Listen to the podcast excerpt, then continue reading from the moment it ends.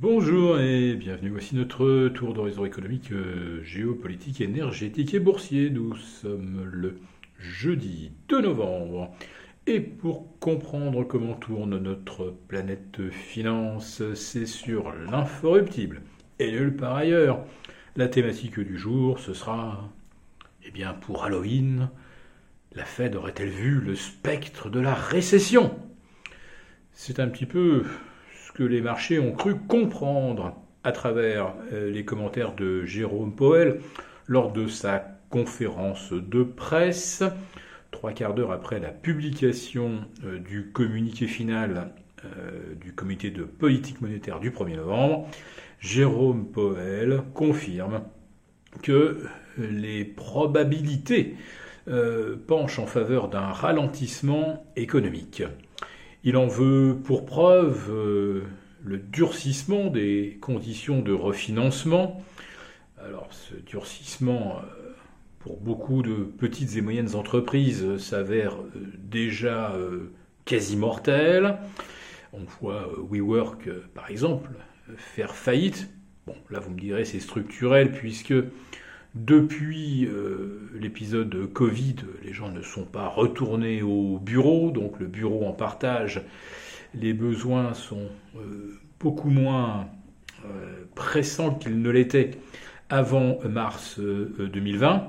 Mais pour beaucoup de small business, se refinancer à 7,5-8%, c'est carrément intenable lorsque la croissance est en réalité de 2% euh, et non pas de 4,9% comme euh, la Fed l'a calculé pour le troisième trimestre. Euh, nous sommes en fait à un tournant et la décision de ne pas modifier les taux, de les laisser à 5,5%, a été prise à l'unanimité des membres de la Fed, ce qui est un petit peu différent de la précédente réunion de fin septembre. Donc là, oui, euh, les marchés commencent à entrevoir la lumière du côté de l'obligataire. Et la séance de mercredi, eh bien, ce fut vraiment un joyeux Halloween avec une détente de 21 points euh, du rendement du 10 ans américain. On en a retiré 12 ou 13 sur le 20 et le 30 ans. Et le 2 euh, ans n'était pas en reste puisque là aussi on a assisté à une détente d'une douzaine de points. On est retombé en dessous du seuil des 5%. Alors ça, pour les actions, mécaniquement, c'est excellent. D'un seul coup, la prime de risque se détend. Donc, euh, coup de chapeau, on sort euh, cotillons et confettis. Maintenant, il faut comprendre le contexte qui conduit la Fed à maintenir ses taux.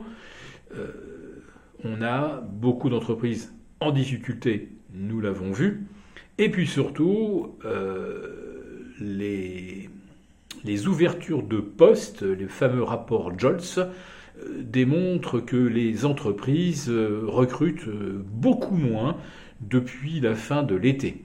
D'ici là que ça ait un retentissement sur le taux de chômage, on le verra demain si jamais ce taux devait progresser euh, nettement, ça confirmerait effectivement un ralentissement économique.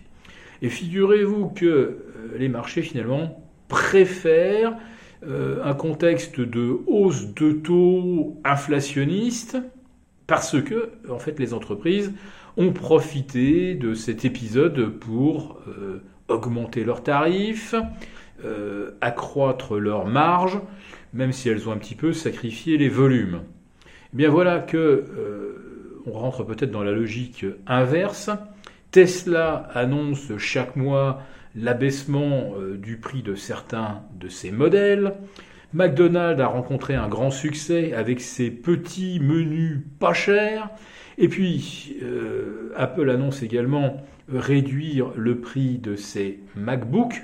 Et puis nous avons Kraft Heinz qui a euh, montré des résultats spectaculaires grâce à la hausse des prix pratiqués sur ces produits alimentaires.